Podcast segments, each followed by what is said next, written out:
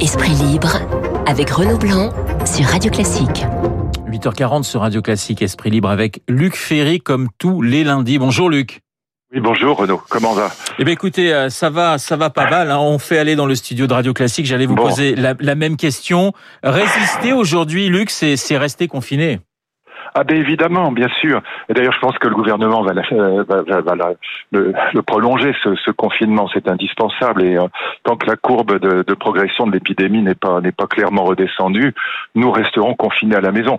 Et je pense même qu'il faudra probablement annoncer des mesures un petit peu plus un petit peu plus restrictives. Par exemple, expliquer aux gens que c'est s'ils veulent faire une promenade et du jogging, bah, qu'ils le fassent en, en, même temps qu'ils vont faire leurs courses ou des choses comme ça de, de bon sens. Hein. Tous les médecins sont maintenant d'accord là-dessus.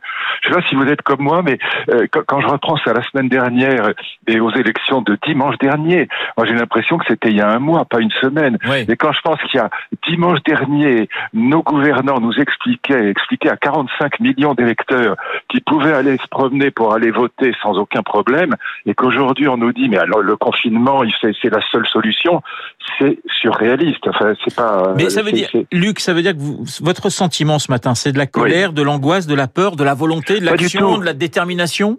Oui, volonté, tout simplement. Je pense qu'à partir du moment où on a choisi cette stratégie du confinement, bon, d'autres pays ont, ont choisi d'autres d'autres solutions, notamment en Asie, mais nous, nous avons choisi ça pour une raison qui est absolument compréhensible, c'est que euh, si si l'épidémie se propage trop vite, nous n'avons pas les moyens hospitaliers de faire face. Donc c'est très clair, c'est rationnel. Bon, à partir du moment où on est dans cette situation-là, euh, c'est inévitable de à la fois prolonger le, le confinement et le durcir, mais comme il y a à peine une semaine, on nous disait mais vous pouvez sortir, il n'y a aucun problème pour aller voter. En plus, on a après supprimé ces élections. Moi, je disais déjà il y a une semaine que c'était absurde. Alors, c'est pas pour euh, stigmatiser ou porter des jugements ou dire je suis meilleur que les autres. Je dis ça, c'est juste pour qu'on comprenne à quel point la situation a évolué en, une semaine et à quel point c'était délirant la semaine dernière d'expliquer aux gens qu'ils pouvaient sortir sans problème. Parce que quand on sort, euh, même si on reste à 3 mètres des, des, des gens qu'on croise dans la rue, on touche un bouton d'ascenseur, on touche une, poignée de porte, on, on, on, prend sa voiture. Enfin, il y a, mille moyens de, contaminer ou d'être contaminé quand dès, dès qu'on met le nez dehors. Donc, euh, vous voyez, c'était quand même. Moi, la conclusion que j'en tire, si vous voulez, c'est en tant qu'ancien ministre des universités, c'est qu'il faudrait absolument que dans les dans les deux premières années d'université, ce qu'on appelait dans les années 50 encore propédeutique, il faudrait qu'il y ait obligatoirement un grand cours de sciences, un grand cours des, des grandes idées scientifiques parce que je vois que nos, nos, nos gouvernants, quand ils ont fait Sciences Po, ça suffit pas. Ils comprennent absolument pas ce qui se passe, quoi. Ils sont entièrement dépendants d'experts qui eux-mêmes sont pas forcément au départ d'accord entre eux, mais nos gouvernants n'ont absolument pas la formation scientifique nécessaire pour comprendre euh, ce qui, ce qui s'est passé. Donc, Et euh, pourtant, c'est aux politiques, euh, Luc, à un moment ou à un autre, de trancher. Mais c'est justement c'est pour ça que je je pense que euh, si vous voulez à l'ENA à Sciences Po en droit puisque c'est en gros la formation de nos, nos politiques la plupart du temps sauf exception il faudrait vraiment qu'il y ait un grand cours de sciences pour qu'on n'ait pas affaire à des à des politiques dont la seule formation est, est la sociologie électorale et la communication. C'est pas suffisant. Donc on, on se rend compte qu'aujourd'hui dans le monde d'aujourd'hui la science est indispensable à la formation d'un politique digne de ce nom. Cette, cette crise Luc elle, elle, elle pose beaucoup de questions elle, elle rebat les, les, les, cartes, mondialisation, place de l'État, rôle du politique. C'est-à-dire qu'effectivement, depuis qu'on est confiné, on réfléchit peut-être encore plus à toutes ces questions. Oui. Alors, euh, contrairement à ce qu'on dit, j'entends beaucoup les écologistes, les altermondialistes, etc., les souverainistes qui disent ah, vous voyez, c'est la, la crise de la mondialisation. Je pense pas du tout que ce soit vrai. Je pense que bien sûr qu'il y a, il y a un aspect mondialisation dans la dans, le, voyage du virus. Bon, si, si on n'avait pas d'avion, si on n'avait pas de train, si on n'avait pas de voiture, si on était au, au 18e siècle, bah, ça, ça voyagerait moins euh, de, de la Chine à, à l'Europe, par exemple. Bon, mais c'est en vérité quand, quand vous regardez ce qui se passe aujourd'hui, le, le, phénomène le plus frappant, c'est la victoire des GAFA. C'est ça le plus étonnant, c'est le fait qu'au contraire, euh, les, les, entreprises les plus mondialisées qui soient, les plus représentatives de la mondialisation, à savoir les GAFA, euh, ce sont elles qui sont en train de rafler la mise aujourd'hui. Donc euh, ne croyez pas ceux qui disent, voyez, oui. c'est la crise de la mondialisation. Sans, sans l'Internet, euh, les gens seraient complètement coupés du monde, si je puis dire. Moi, je vois partout, euh, y compris à la maison, euh, ma femme avec ses sœurs, tous les tous les soirs, il y a l'apéritif avec avec le père de famille, les enfants, tout ça à travers à travers le, le WhatsApp ou autre, enfin à travers le net en tout cas. Et je pense que jamais le l'internet n'a été aussi utilisé dans le monde que depuis une semaine. Mais la, question finalement, quand on aura vaincu cette, cette maladie, c'est ce que nous, nous allons faire, nous ferons de cette épreuve aussi. Rien du tout, à mon avis. Je suis désolé de dire ça parce que je sais Vous que tout le direct, monde. Luc. Oui. Ah ben oui, parce que je, je pense, je, ah oui, ça changera tout. Ce sera plus rien, ne sera comme. C'est pas vrai. Euh, ça, ça, ça, changera à peu près rien. La seule chose qui va changer, euh, qui sera vraiment massive, c'est qu'on va connaître. Tous les économistes sont d'accord là-dessus. Une énorme récession. Donc il y aura des faillites, il y aura des, il y aura des faillites d'entreprises, il y aura une augmentation du chômage, il y aura une extraordinaire augmentation de la dette des États à nouveau. Donc ça, ça veut dire qu'on aura une politique qu'on va payer très cher, la politique néo-keynésienne de soutien à l'économie, qui est d'ailleurs absolument nécessaire. Hein, je la critique pas. Euh, L'État peut pas faire autre chose que de soutenir l'économie. Oui, le quoi qu'il en coûte, euh, de toute façon, on peut pas faire bah, autrement. On peut pas faire autrement, mais quoi qu'il en coûte, ça coûtera très cher. Donc, euh, et, et, vous savez, une crise comme la crise de 29, ça peut tuer autant de gens qu'une crise comme celle du coronavirus. Hein. Donc, il faut bien voir quand même que ce qui se profile là est très grave, mais le système lui-même, le système capitaliste mondialisé, euh, ça n'empêchera pas de dormir, si je puis dire, plus exactement, de continuer à progresser, parce que dès qu'on aura fini, c'est un peu comme dans les après-guerres, euh, l'économie repartira très fort. Donc, euh, je pense pas du tout que le, système va s'effondrer. Vous voyez, les, effondristes se réjouissent, tout ça. Les, écolos effondristes sont, sont ravis en disant, voyez, je vous l'avais dit. Enfin bon, les Nicolas Hulot, les Yves Cochet, tout ça, ils se frottent les mains. Mais euh, la vérité, c'est que même s'il y a des faillites d'entreprises, s'il y a de la récession et du chômage, le système capitaliste repartira, euh, je dirais pas comme en 14, mais plutôt comme dans les années d'après-guerre. Luc, qu'est-ce que, quel est votre regard sur, euh, sur les Français disciplinés, indisciplinés, euh, faisant preuve de pas mal d'imagination justement sur les, sur les réseaux sociaux? Comment vous, vous les trouvez, nos, nos, concitoyens Moi, je les trouve, écoutez, par rapport à ce que je vous disais tout à l'heure, étant donné le fait qu'on leur disait il y a une semaine, vous pouvez sortir, il n'y a aucun problème, euh, 47 millions d'électeurs, vous pouvez aller dehors, il y a, y a, sans souci, la démocratie, etc., l'emporte surtout. En plus, c'était pas du tout démocratique, parce que le taux d'abstention qu'il y a eu était une abstention non démocratique. Bon, oui. mais c'était une abstention, vous voyez bien, qui était artificielle. Elle n'était pas démocratique, cette abstention. Elle était provoquée par le, la situation et par le discours du président. Donc, euh, on n'a pas du tout défendu la démocratie en allant voter, c'est pas vrai. Et d'ailleurs, je pense qu'il faudrait pas maintenir le premier tour. C'est une erreur. C'est ce premier tour est faussé. Bon, en tout cas, je trouve les Français très, plus contrairement à ce que j'entends partout, plutôt très disciplinés. Simplement, ce qui est vrai, c'est que quand vous êtes à 5 en Seine-Saint-Denis, dans, dans, dans 30 mètres carrés, euh, c'est moins facile que quand, quand vous êtes dans un 200 mètres carrés euh, à 3 dans le, dans le 7e arrondissement. voilà, donc, euh, mais par rapport, moi j'ai fait le calcul, euh, quand, quand on regarde les statistiques des, des procès-verbaux dressés par la police, euh, on, on, regarde en gros, ça veut dire que 95% des Français sont raisonnables, ce qui est quand même assez considérable. Mais il faut, il faut continuer.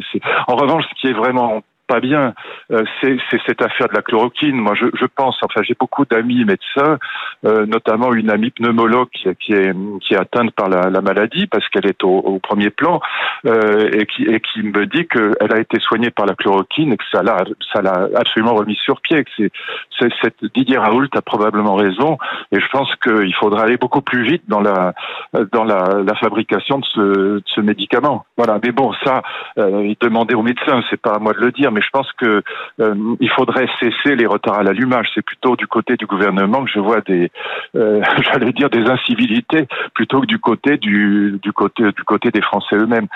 Luc, euh, je sais que évidemment de temps en temps dans ce confinement on peut avoir un petit coup de blues. Vous, vous avez quelque chose qui est mieux que le doliprane, c'est bac, et, et, vous avez un morceau particulier qui, qui, qui nous permettrait de, de sortir de cette grisaille.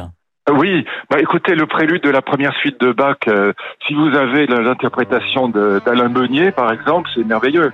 J'avais celle de Maurice Gendron. Ah bah c'est merveilleux aussi, c'est un très grand aussi. Vous je les aime beaucoup tous les deux. Ah oui, tout à fait, oui.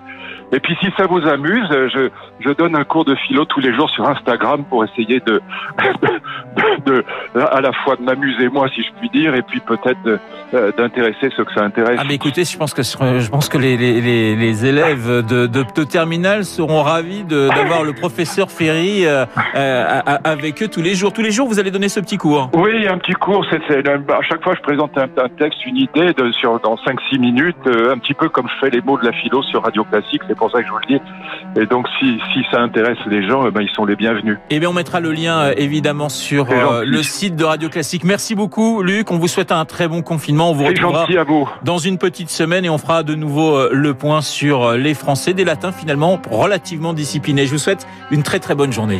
À vous aussi, merci.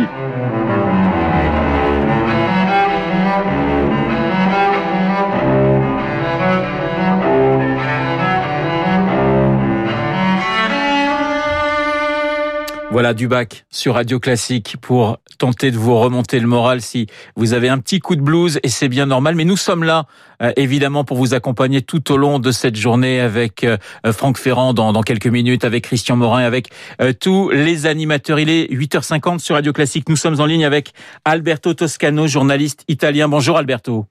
Bonjour. Alberto, j'imagine que votre cœur saigne encore ce matin. Eh oui, saigne, saigne, saigne de plus en plus, malgré le fait que les médias italiens d'aujourd'hui euh, disent qu'il y a un signal euh, d'espoir, dans le sens que le nombre de morts, bien que gigantesque, épouvantable, autour de 650 encore hier, euh, soit légèrement inférieur au jour précédent. Voilà, ça, ça, ça baisse, enfin, le nombre de morts commence à à baisser euh, euh, petit à petit. C'est cette petite lueur d'espoir qui fait, à votre avis, tenir vos, compatriotes italiens aujourd'hui? Oui, dans le sens qu'on imagine, imagine que les mesures euh, de confinement puissent donner des résultats à moyen terme. mais 650 morts par jour, c'est encore 650 morts par jour. Ceci dit, l'Italie n'est plus la seule en Europe à avoir ce bilan quotidien catastrophique parce que l'Espagne, malheureusement, euh, a une évolution qui laisse imaginer ce qui s'est passé en Italie. Et même les 112 morts français d'hier sont quand même un, bilan catastrophique. On est réduit dans cette Europe à compter les morts en disant c'est moins que le jour précédent dont on peut espérer mais c'est toujours un bilan catastrophique. Alors la logique italienne est la logique d'un confinement de plus en plus draconien. Aujourd'hui, le titre du Corriere della Sera est Stop anche agli spostamenti euh, sur toute la page. Donc, même les possibilités de se déplacer en Italie pour euh, des raisons euh, qui sont qui étaient jusqu'à hier considérées parfaitement normales euh, voir de la famille et tout ça, même ça, c'est interdit. Et le dernier décret rajoute au précédent j'ai entendu Luc Ferry dire, et il a certainement raison, qu'il y a quand même malgré tout une certaine discipline euh, dans le comportement des Français. Vu du point de vue italien, son, ce comportement français est exagérément permissif. Oui, c'est-à-dire que vous, Alberto, c'est-à-dire que vous, vous, vous faites partie de, évidemment de, de, ces Italiens qui ne comprenaient pas pourquoi nous, nous ne passons pas encore au confinement total puisque nous avons quelques jours d'avance, j'allais dire, par rapport à, l'épidémie sur, sur vous. vous. souhaiteriez qu'en France, on aille beaucoup plus loin dans le confinement? Oui, moi étant euh, parisien, euh, ville où je vis depuis 34 ans, euh, j'espère, je vois de mes fenêtres des personnes dans la rue à cet instant précis. évidemment, chacun dit avoir une, raison plausible, mais c'est ce qu'on disait en Italie, à Milan, il y a dix jours. Et ensuite, ça n'a pas été suffisant. Euh, donc j'espère que les mesures euh, en France euh, soient encore plus dures de ce que l'on a été jusqu'à aujourd'hui. Je l'espère en tant que résident ici et en tant que personne qui est absolument persuadée, même sans être quelqu'un d'expert de médecine, que euh, la seule ligne pour sortir, la seule stratégie pour sortir de cette tragique pétrin soit celle de la rigueur. Alors, en Italie, il y a l'aide des, Chinois, il y a l'aide des, Cubains, avec des médecins cubains qui ont, qui ont débarqué, l'aide des Russes. J'allais vous dire, et l'Europe, est-ce que pour vous, Alberto, qui est un, Européen convaincu, là encore, votre, votre cœur se met à, à saigner parce qu'on sent, on sent quand même que l'Europe, même si petit à petit ça se met en place, que cette Europe est assez défaillante? Alors, l'Europe, évidemment, chaque pays européen est engagé à faire face à l'état d'urgence chez soi. On ne peut pas demander à l'Espagne une aide, ça serait insensé. Et donc, c'est parfaitement compréhensible que les Cubains qui sont experts du virus Ebola et ces médecins espèrent de certains virus qui ont ravagé leur pays dans le passé, qui sont venus en Italie pour donner leur, les fruits de leur expérience. Et que les Chinois qui ont vécu ça à Wuhan viennent en Italie et disent, et d'ailleurs la première chose qu'ils ont dit est, chez vous, on sort trop dans la rue.